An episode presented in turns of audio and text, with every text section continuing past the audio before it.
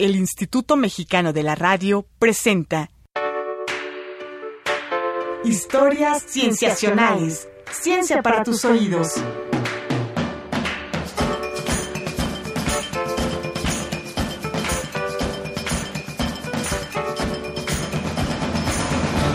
Bienvenidos a una nueva emisión de Historias Cienciacionales. Mi nombre es Víctor Hernández y en esta ocasión hablaremos sobre sostenibilidad. Este es, por supuesto, un tema donde convergen ciencia y sociedad, así que trataremos de encontrar esos lazos durante la siguiente media hora. Hablaremos de qué es la sostenibilidad y los momentos importantes que definieron este concepto. Tendremos una cobertura especial sobre un nuevo centro de investigación en el tema y platicaremos con dos investigadoras sobre las llamadas ciencias de la sostenibilidad. Y debemos comenzar por el principio. Aunque es un principio espinoso y no muy claro, ¿qué es la sostenibilidad? Sustentabilidad es, en grandes rasgos, diseñar estrategias que nos permitan actuar hoy pensando en el mañana. Sustainability means that things can keep going. Desarrollo sostenible y sustentable. Que a largo plazo eh, los recursos naturales van a ser menos aptos. Sustentabilidade. Palavra comprida, com um significado mais amplo ainda. Durabilité. Développement durable. On a plein la. Una nuova parola si è fatta strada, la sostenibilità. El desarrollo sostenible o es el desarrollo sustentable, en muchos lugares se afirma que son dos cosas diferentes, sostenibilidad y sustentabilidad, pero para este programa los trataremos como sinónimos. Lo importante será encontrar las ideas que están detrás de estos términos. En la historia del desarrollo sostenible se tiene como uno de los parteaguas la publicación de Nuestro futuro común, un documento de las Naciones Unidas redactado en 1987 por una comisión encabezada por la que era en ese entonces primer ministro de Noruega, Gro Harlem Brundtland. Por ella, ese texto llegó a conocerse mejor como el Informe Brundtland. En él, se trataban de colocar asuntos ambientales en la agenda política internacional y se usaba por primera vez la definición de desarrollo sostenible, que decía así. Es el desarrollo que satisface las necesidades del presente sin comprometer las necesidades de las futuras generaciones. Esta definición fue aceptada por muchas instituciones y países. A partir de entonces, la idea de la sostenibilidad entró de lleno al debate público, aunque usualmente con algunos malentendidos o tergiversaciones. Sin embargo, en la mayoría de las definiciones y entendidos, el desarrollo sostenible involucra una tensión entre el desarrollo de la sociedad y la preservación del medio ambiente, y se plantean maneras de salvar esa tensión. ¿Por qué es importante volver a hablar de este tema desde la ciencia después de casi 30 años de que fue formulado? Citemos primero a Enrique Leff, economista mexicano y autoridad en la materia, en la edición de 2004 de su libro Saber Ambiental. La sustentabilidad es el tema de nuestro tiempo, del fin del siglo XX y del paso al tercer milenio, de la transición de la modernidad truncada e inacabada hacia una posmodernidad incierta, marcada por la diferencia, la diversidad, la democracia y la autonomía. Más recientemente, Antonio Elizalde Hevia, profesor de la Universidad Bolivariana de Chile, escribe las siguientes palabras en 2009, en un artículo titulado La insustentable pesadez del desarrollo. La sustentabilidad no se vive ni aprecia entre quienes construyen discursos, tecnologías y procedimientos en pos de ella. Más aún, experimento un malestar creciente respecto a si efectivamente avanzamos o retrocedemos en la consecución de prácticas y conductas, de creencias y de valores, de hábitos e instituciones efectivamente sustentables. Esto es, si estamos construyendo o no sociedades y culturas sustentables. La sustentabilidad no se vive ni aprecia entre quienes construyen discursos, tecnologías y procedimientos en pos de ella.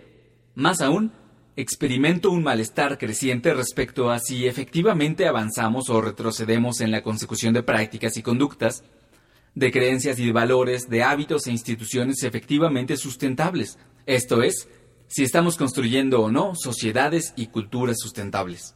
La pregunta entonces es, después de 30 años de hablar de sostenibilidad, ¿se ha avanzado algo o seguimos con más urgencia que nunca? ¿Es realmente salvable la tensión entre el desarrollo socioeconómico y el ambiente? ¿O acaso se tiene que cambiar el concepto de lo que significa desarrollo y progreso? Para seguir ahondando en esta pregunta, presentaremos uno de los acontecimientos más influyentes en este tema para la sección Momentos en la Ciencia. Momentos en la Ciencia. Era junio de 1962 y la revista estadounidense The New Yorker publicaba el fragmento de un libro que hablaba sobre los peligros del DDT para el ambiente y la salud humana. Esta publicación extrañó a más de uno, porque pocos años antes el gobierno de los Estados Unidos había aplicado ese pesticida por toda la Unión Americana en un intento de combatir a la hormiga de fuego. El DDT era algo común en el campo y en las casas, pero quienes peor reaccionaron al artículo fueron las compañías bioquímicas que producían el pesticida.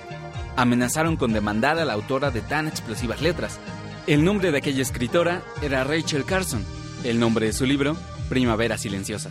Para esta obra, Rachel Carson investigó en cientos de publicaciones científicas y habló con decenas de especialistas sobre los estudios de los efectos del DDT en la salud humana y en el ambiente. Pronto se dio cuenta de que la mayoría de las publicaciones científicas decían que el efecto era dañino, a pesar de lo que afirmaban las compañías químicas y el gobierno.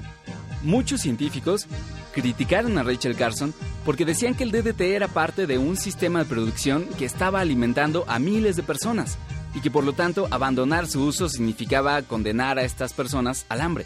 Sin embargo, muy pronto fue evidente que las conclusiones de Rachel en su libro eran reales, que el daño era real, y esto comenzó lo que se conoció como el movimiento ambientalista de la década de los 70. El libro de Rachel fue un parteaguas porque fue de los primeros que plantearon esta tensión entre el desarrollo social y económico y el cuidado del ambiente, entre los sistemas de producción que están pensados para alimentar masivamente a muchas personas, un desarrollo económico, y el daño que se puede crear a todas las otras especies, la conservación del ambiente. Fue esta obra de Rachel Carson la que encendió la mecha del concepto de desarrollo sostenible. El tema pronto fue adoptado por múltiples actores de la sociedad, políticos, empresarios, activistas y organizaciones de la sociedad civil, y por un tiempo parecía que los científicos quedaban relegados a seguir los intereses de estos otros grupos. Afortunadamente, eso cambió rápidamente. A principios de este siglo se comenzaron a concebir las ciencias de la sostenibilidad, una integración de muchas disciplinas de ciencia básica y aplicada enfocadas en un solo problema.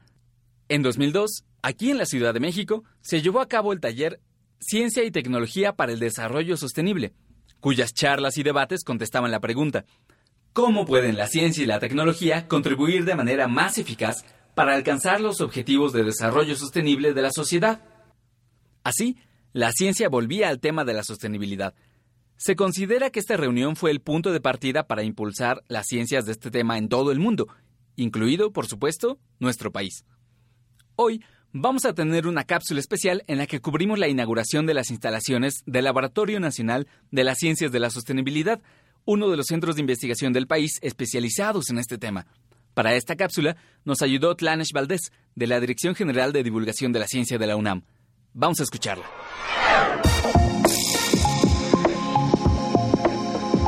Casi ocho días de apertura, el Laboratorio de Ciencias de la Sostenibilidad, ubicado en el Instituto de Ecología de la UNAM, ha comenzado sus actividades encaminadas a temas ambientales.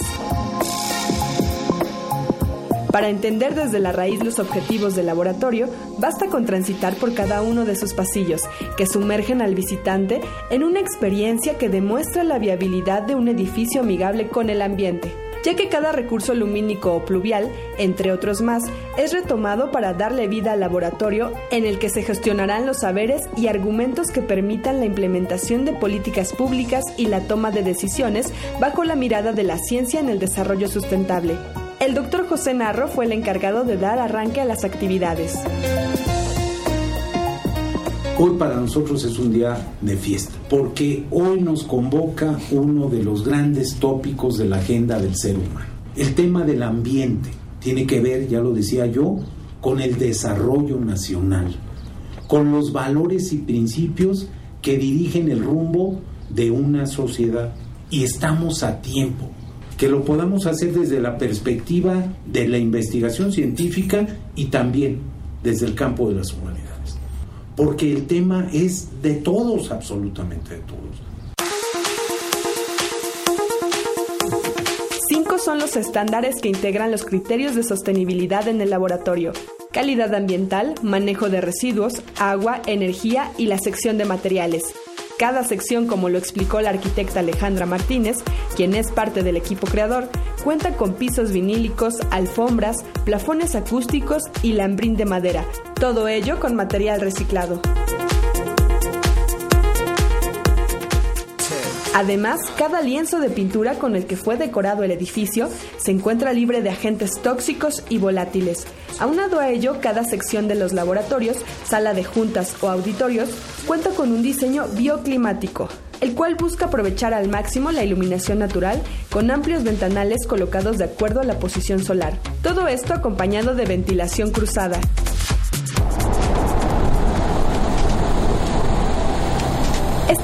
Ventilación natural permite refrescar el lugar al combinar ventanales con el lado sur y norte de cada sección, estrategia que mantiene el espacio a una temperatura completamente templada. En su exterior se produce el 50% de la energía que necesita el edificio, esto mediante paneles fotovoltaicos que cubren el estacionamiento del lugar. Cada región del edificio cuenta con sensores de presencia que se activan al oscurecerse el ambiente. Es decir, que la infraestructura del Laboratorio Nacional de Ciencias de la Sostenibilidad en sí mismo es un ejemplo de edificio sostenible.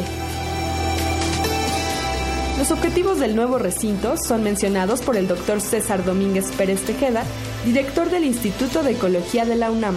Queremos que las políticas públicas, por lo menos las que tienen que ver con la parte ambiental, estén basadas en la mejor información científica posible. Y lo que me emociona más es que vamos a firmar un convenio general entre Semarnat y la UNAM en el que vamos a, pues es eso justo, el compromiso de trabajar juntos para resolver problemas ambientales del país. Generalmente si está mal lo ambiental, está mal lo social, está mal lo económico. Entonces la filosofía en la que está basada el laboratorio es esa, que necesitamos la interdisciplina, la transdisciplina y también la comunicación entre diferentes sectores. El toque final en la arquitectura del edificio lo dan las áreas verdes. Se trata de un espacio de jardines con especies jerófitas endémicas del Pedregal de San Ángel, que no requieren riego ni un mantenimiento especializado. Si quieres visitar este lugar o conocer más acerca de él, entra a la página web.ecología.unam.mx. Reportó para Historias Cienciacionales Tlanesh Valdés. Agradecemos a Tlanesh Valdés por la ayuda para la realización de esta cápsula. Al volver del corte, platicaremos con dos investigadoras sobre las ciencias de la sostenibilidad. No se vayan. Vamos a un corte y regresamos. Tú escuchas Historias Cienciacionales. Ciencia para tus oídos. Ciencia para tus oídos.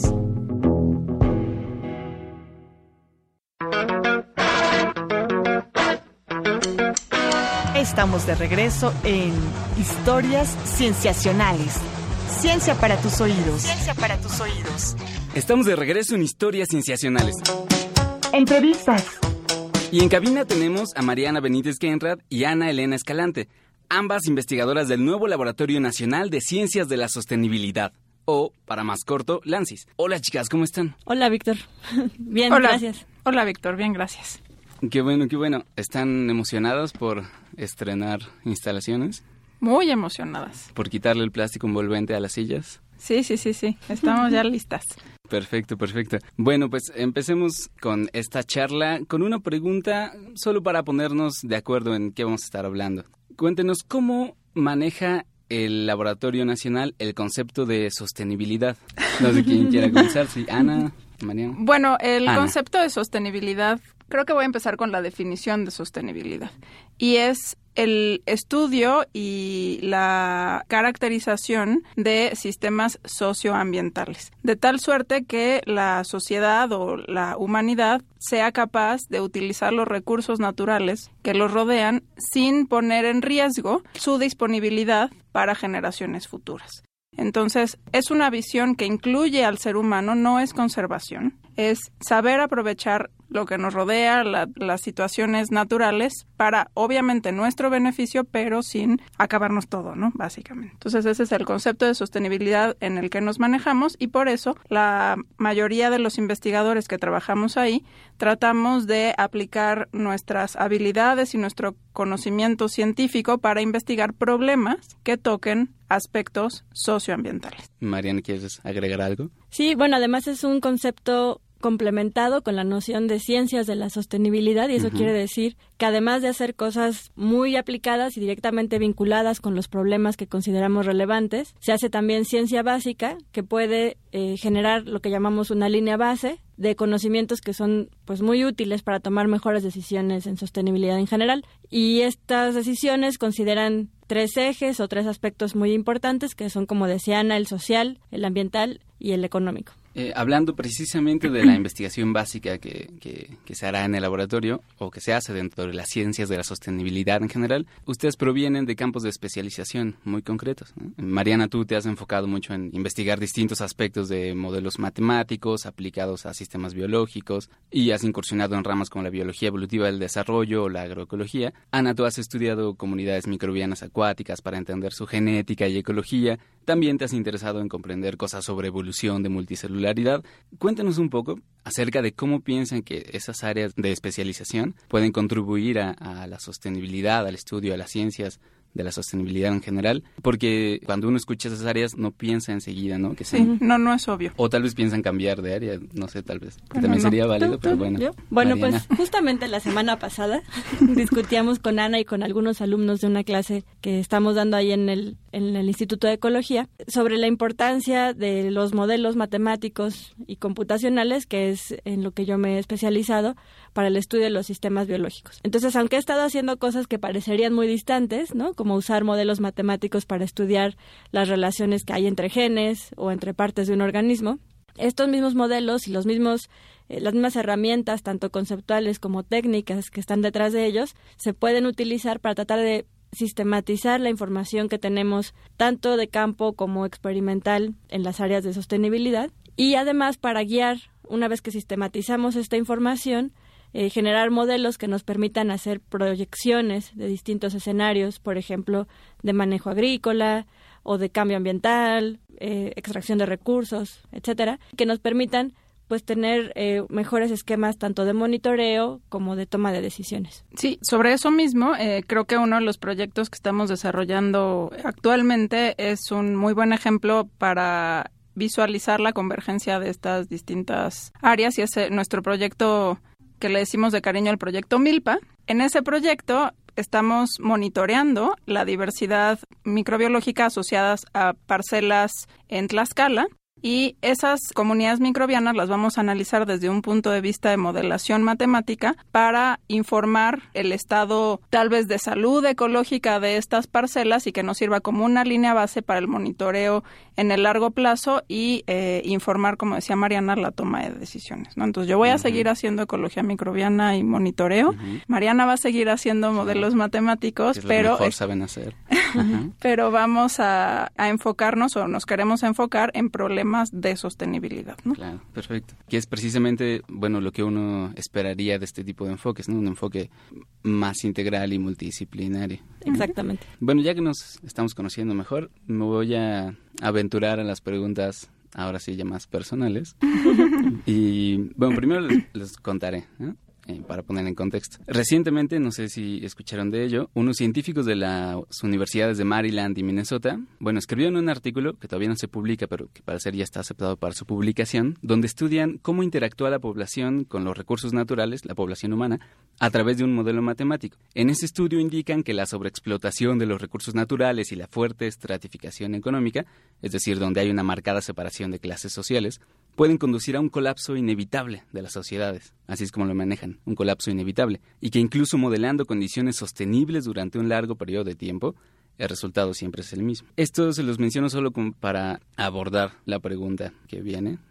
Entonces, la pregunta es, ¿ustedes creen que la verdadera sostenibilidad puede ser alcanzable o se mantiene como una utopía? Bueno, yo creo que está muy difícil eh, poder responder a eso, pero creo que no tenemos de otra más que tratar de alcanzarla, ¿no? Es decir, incluso si es una utopía, como dice Galeano, ¿no? Las utopías pues sirven para avanzar, sirven para saber hacia dónde ir, ¿no? Y ciertamente hay muchas nociones de sostenibilidad, algunas inscritas en un contexto social que mantiene una estructura social estratificada, por ejemplo. Yo creo que para alcanzar la verdadera sostenibilidad habría que trascender una estructura social estratificada. Y en ese caso, pues habría que evaluar los resultados de este modelo que presentan en el contexto en donde se haya podido rebasar esa estructura social. Sí, ah, bueno, y, y, un poco lo mismo que dice Mariana, ¿no? ¿Nos vamos entonces ya a rendir o vamos a seguir tratando, ¿no? El camino, pues fácil, pero deprimente es rendirse y el que nos toca hacer como científicos y como sociedad en general es pues seguir tratando y, y, ver cuáles son las posibilidades. No creo que el modelo de estos investigadores sea el único modelo posible y que habría que revisarlo con cuidado, como dice Mariana, ¿no? O sea, a lo mejor hay que ver qué otras variables se pueden este, investigar. Y algo que yo considero importante en la visión de sostenibilidad, digamos, más moderna y que es la que hemos tratado también de adoptar en el laboratorio, es una que conlleva un pluralismo epistémico, ¿no? Es decir, ah, en la que caben muchos tipos de conocimiento y en donde la verdad no solo la tienen, digamos, los científicos, ¿no? Entonces, yo creo que justamente para alcanzar la sostenibilidad, pues tenemos como que salir de esta torre de marfil e interactuar en igualdad de condiciones con muchos sectores sociales, ¿no? Para que justamente no sea nada más un asunto de hacer sugerencias poco realistas sobre cómo tomar un camino u otro, sino hacerlas en conjunto y en consenso con sectores sociales, ¿no? Con amplios sectores sociales.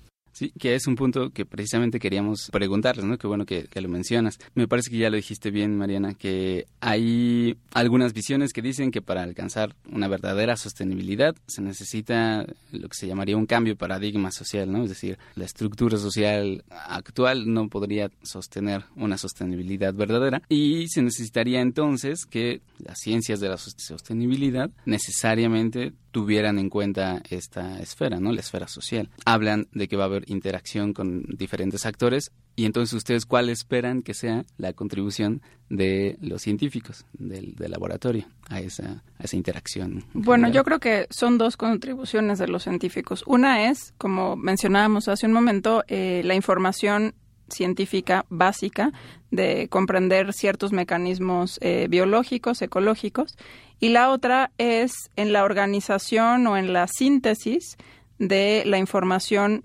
igualmente válida proveniente de otros actores en los problemas en, en estos modelos de, de, estudio de problemas socioambientales, ¿no? Es decir, eh, en particular, otro investigador del laboratorio, el doctor Luis Bojorques, ha desarrollado a lo largo de su historia académica análisis que se llaman multicriterio. Y estos análisis multicriterio pretenden integrar de una manera sistemática y formal información o conocimiento no necesariamente científico proveniente de distintos sectores sociales. Entonces, esa contribución también científica es una de las que se propone establecer en el laboratorio para pues generar escenarios dadas diferentes intervenciones o cambios de trayectorias en diferentes sistemas, por ejemplo, en los sistemas de producción eh, agrícola o agropecuaria o en, no sé, manejo de turístico en el Pacífico Norte para ver ballenas, diferentes problemas, ¿no? entonces, esas son las dos líneas que yo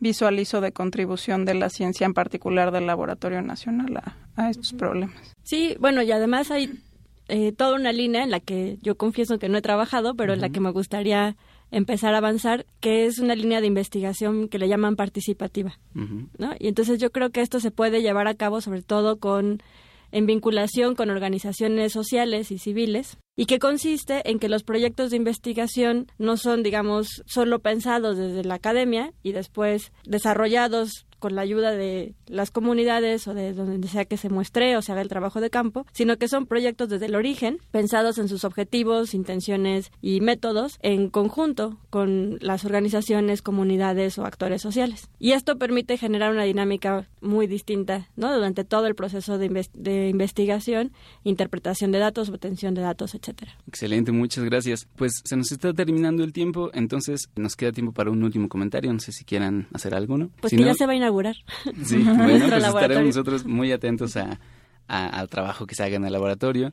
Si nos da chance de invitarlas en un, en un momento futuro para seguir platicando estos temas. Nos gustaría muchísimo, porque hasta ahora pues hemos trabajado fuera del contexto del Laboratorio Nacional, que apenas se inaugura el 2 de abril, este que para cuando salga este programa entiendo que ya, se va a haber inaugurado. Entonces sería genial que a un año de la inauguración, una cosa así, seis meses, como que volver a, a platicar de cómo vamos y que, hemos qué estamos avanzando, ¿no? Muy bien, muy bien. Tal vez de algún proyecto en concreto, no sé. Muy bien, entonces ya quedaron. ya, ya nos pusimos la soga al cuello. bueno, este, pues les agradecemos muchísimo por haber estado con nosotros, a Mariana Benítez y a Ana Elena Escalante. Muchas gracias. Gracias, Víctor. Hemos llegado al final de este episodio de Historias Cienciacionales. Agradecemos a Atlanch Valdés por la ayuda para la cápsula, a Mariana Benítez y a Ana Elena Escalante por haber charlado con nosotros sobre este tema tan importante. Si quieren encontrar más de nuestro trabajo, más información sobre sostenibilidad y las fuentes científicas que utilizamos, pueden buscarnos en Facebook, Tumblr o WordPress como Historias Cienciacionales y en Twitter como arroba cienciacionales, todo con C. Nuestro correo electrónico es historiascienciacionales.com. Nos encantaría saber de ustedes. En la realización de este programa participaron Marcela Montiel en la producción, Carolina Durán en el diseño de audio y edición, Roberto Portillo en la grabación y edición y Manuel Compatidla en los controles técnicos. Les agradecemos mucho. No dejen de escucharnos la siguiente semana en más historias cienciacionales. Hasta pronto. El Instituto Mexicano de la Radio presentó